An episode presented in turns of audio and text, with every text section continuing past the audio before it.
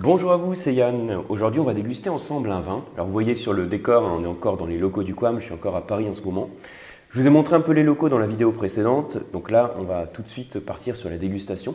Alors, on va déguster ensemble un Malbec. Si vous connaissez un peu ce cépage, vous connaissez probablement euh, les appellations clés. Peut-être l'appellation la plus connue en France pour le Malbec, c'est l'appellation Cahors. Mais ici, on va voyager un peu dans les vignobles du Nouveau Monde. Alors, je vous montre la bouteille. Alors d'ailleurs, si je vous dis Nouveau Monde et Malbec, il y a un pays viticole qui doit vous venir tout de suite en tête. Je vous montre la bouteille, mais si, si vous connaissez un petit peu les vignobles du Nouveau Monde, vous avez pensé tout de suite à l'Argentine. Donc on est sur un millésime 2017, donc Terraza de los Andes, euh, voilà, donc dans la zone de Mendoza. Alors juste pour vous dire, pour l'Argentine, donc là, je ne vais pas du tout faire un, un topo complet sur l'Argentine, hein, juste peut-être quelques clés. Donc, grand pays viticole, quand on parle de l'Amérique du Sud, on pense à deux pays clés en termes de production de vin, le Chili et l'Argentine. Au sein de l'Argentine, vous avez différentes appellations, différentes zones viticoles. Pour aller au plus simple, on va dire il y a le nord, il y a le centre et puis il y a le sud. Donc dans le nord, c'est la zone qui est autour de la ville de Cafayate, où on va trouver le vignoble de Salta, dans lequel vous avez un cépage blanc, donc typiquement argentin, qui est le Torontes que vous connaissez peut-être là aussi si vous vous intéressez à ce vignoble.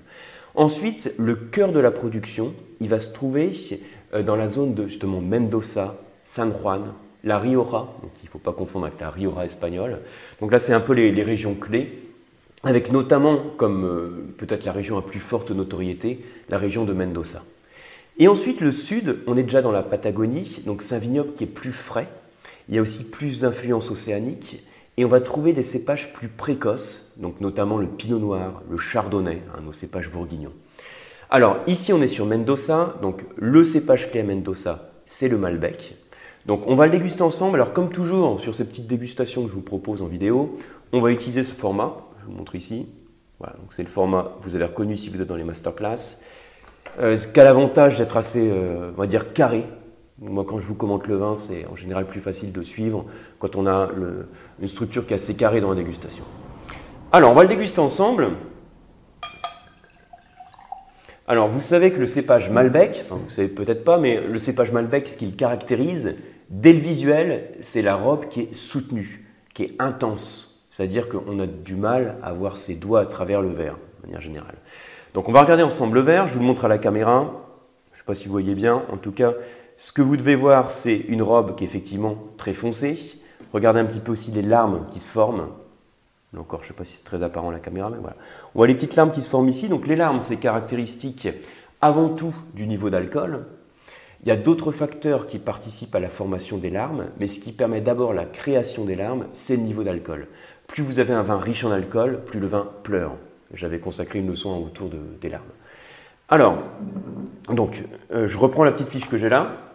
En termes de limpidité, alors quand vous avez un vin rouge qui est foncé comme celui-là, quand vous voulez observer s'il y a des particules, des dépôts, ce qui est ce qu'on va caractériser avec la limpidité, donc ce qu'il faut toujours, c'est bien pencher le verre de vin comme ça et le regarder du dessus. Donc moi, je le penche comme ça. Je regarde sur la pointe du disque. Ici, voilà, je vous le montre à la caméra. Ah oui, on le voit un petit peu, je crois. Voilà. Vous voyez que c'est un peu pâle ici au niveau du disque. Donc comme c'est pâle, donc c'est logique, hein, quand on penche le verre, il y a moins d'épaisseur de vin, donc la lumière, elle peut plus facilement traverser le vin. Donc il apparaît plus pâle, et c'est une bonne méthode hein, pour voir s'il y a des particules. Donc là, c'est limpide. Tout ça pour vous dire que c'est limpide. C'est limpide. L'intensité, je regarde du dessus, j'ai du mal à voir mes doigts. C'est de soutenu à intense. Ensuite, la couleur. Donc là encore, pour observer la couleur, comme c'est très foncé, ne faites pas comme ça en le regardant du dessous, parce qu'on ne voit rien du tout. Il faut le pencher, comme je viens de le faire, on regarde la pointe du disque, et on se rend compte qu'on a une robe qui est plutôt rubis, c'est-à-dire qu'on n'a pas encore une robe qui tire vers le tuilé, le marron, hein, l'orangé, on n'a pas une robe qui caractérise un vieux vin. Même temps, on est sur un 2017, hein, donc on a un vin qui est, visiblement au thème d'oxydation, qui est encore dans sa jeunesse. Donc une robe plutôt rubis. Au nez, donc premier, premier nez, à la première impression, il n'y a pas de défaut. J'ai tout de suite un nez qui est ouvert, c'est-à-dire je n'ai pas commencé à l'oxygéner, je perçois les arômes. Puis on va voir tout de suite les arômes qu'on a. Alors je suis d'abord sur la liqueur de cassis, la prune, le fruit noir en fait, la mûre, la framboise. Il y a aussi quelques notes épicées, un clou de girofle, le poivre. Beaucoup de fraîcheur en fait. Hein. C'est un vin qui a beaucoup de fraîcheur. On perçoit d'ailleurs au nez un fruit qui est assez mûr, qui, entre guillemets, qui sent l'alcool. On sent un peu les vapeurs d'alcool. On va voir ce que ça donne en bouche. Alors en bouche, comme toujours, hein, je vous montre. Voilà les sous-étapes qui sont listées ici. Je ne sais pas si c'est bien visible à la caméra, mais voilà. Donc c'est les sous-étapes classiques sur la dégustation. Moi, parfois, même très souvent, je leur présente, pour aller au plus simple, sur les trois axes qui sont acide, tanin, onctueux, qui a le gros avantage de montrer sous forme de schéma euh, comment se situe le profil du vin. Donc je vous invite à le faire régulièrement. Ici, mon but c'est de vous faire une fiche de dégustation un peu plus détaillée, donc je vais suivre vraiment les étapes. Alors,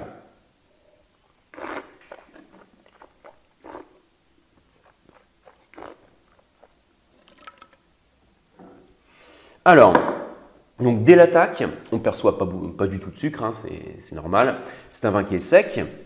L'alcool, je vais le qualifier de capiteux. C'est-à-dire que pendant que je vous parle, là je sens encore la bouche qui chauffe, ça c'est dû au niveau d'alcool. Donc l'alcool est bien présent, on sent la rondeur, c'est capiteux. L'acidité est moyenne, c'est pas elle qui domine, mais par contre elle est là pour équilibrer l'alcool. Et puis les tanins sont charpentés, ce qui est assez euh, finalement assez logique. Hein. Le cépage Malbec, ça fait partie de ces grands cépages qui ont un grand potentiel en tanins. Si vous avez un Malbec d'un côté, je prends deux extrêmes hein, pour faire simple, Malbec et Pinot Noir, je prends vraiment deux extrêmes. Le Malbec, en général, c'est lui qui va donner ce côté râpeux avec les tanins qui sont plus persistants au cours du temps, donc plus gras, alors que le Pinot Noir sera plus fin, donc les tanins seront moins marqués, et ils vont moins persister au cours du temps. Hein, c'est les deux axes d'analyse des tanins, l'intensité et la persistance. Donc une bonne structure tannique, de la rondeur apportée par l'alcool, c'est bien aussi qu'il y ait ce niveau d'alcool parce que ça permet d'enrober les tanins, d'apporter de l'équilibre au vin, et l'acidité vient aussi rafraîchir la bouche. Au niveau du corps, c'est un vin qui est concentré. Alors je vous rappelle, le corps, j'en ai reparlé dans, récemment aussi, j'en ai reparlé aussi sur une leçon qui est dédiée au corps, vous pourrez la, voir. Donc le corps, qu'est-ce qui contribue au corps dans ce vin? C'est d'abord le niveau d'alcool et c'est aussi les tanins mûrs. Ce sont les deux facteurs qui font que le vin, on a l'impression qu'il est lourd en bouche, euh, entre guillemets, qu'il pèse, on a une impression de volume. Voilà, tout ça, ça contribue au corps. Finale moyenne, donc on n'a pas un vin qui est très long en bouche, on va dire. Je ne suis pas à 14, 15 caudalie. Au bout de 8-10 caudalie, au bout de 8-10 secondes, en fait, les arômes disparaissent. C'est un vin que je vais qualifier de, fameux en termes de qualité, hein, qui manque un petit peu aussi de, longueur, de complexité. Alors, en termes de, vieillissement, c'est un vin qui est en cours d'épanouissement, c'est-à-dire qu'il peut encore vieillir quelques années en cave. Ceci dit, sur ce type de vin, moi je recommande de pas trop les, faire vieillir, euh, pour garder ce côté fruité, euh, la, puissance du vin, en fait, au cours du temps, vous allez avoir des notes tertiaires qui vont apparaître, les tanins vont fondre, mais on va perdre aussi cette fraîcheur du fruit qui est euh, caractéristique de ce vin et qui est agréable aussi sur ce vin.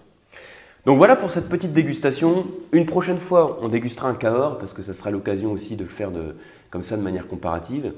Et je comptais également vous proposer de temps en temps des dégustations plutôt justement de manière comparative avec les deux verres de vin, euh, soit sur un même cépage, euh, parfois sur une même appellation, voire un même domaine, mais sur deux millésimes différents. Ça permettrait d'aller un petit peu plus loin sur la dégustation, puisque quand on le fait de manière comparative, on peut euh, justement se centrer voilà, sur l'impact du vieillissement quand on parle du millésime, l'impact d'un cépage quand on compare deux vins d'un même cépage. Donc si c'est quelque chose qui vous plaît de faire des dégustations comparatives, n'hésitez pas à m'en faire part dans les commentaires. Hein. Je les lis tous, même si je ne peux pas y répondre à chaque fois. Donc voilà, c'est toujours un plaisir de plus de lire vos, vos retours. Merci pour votre attention. Je vous invite à liker la vidéo, comme toujours, si vous l'avez appréciée. Et pour ma part, je vous retrouve sur les cours d'onologie du COAM et sur les masterclass de dégustation. À bientôt.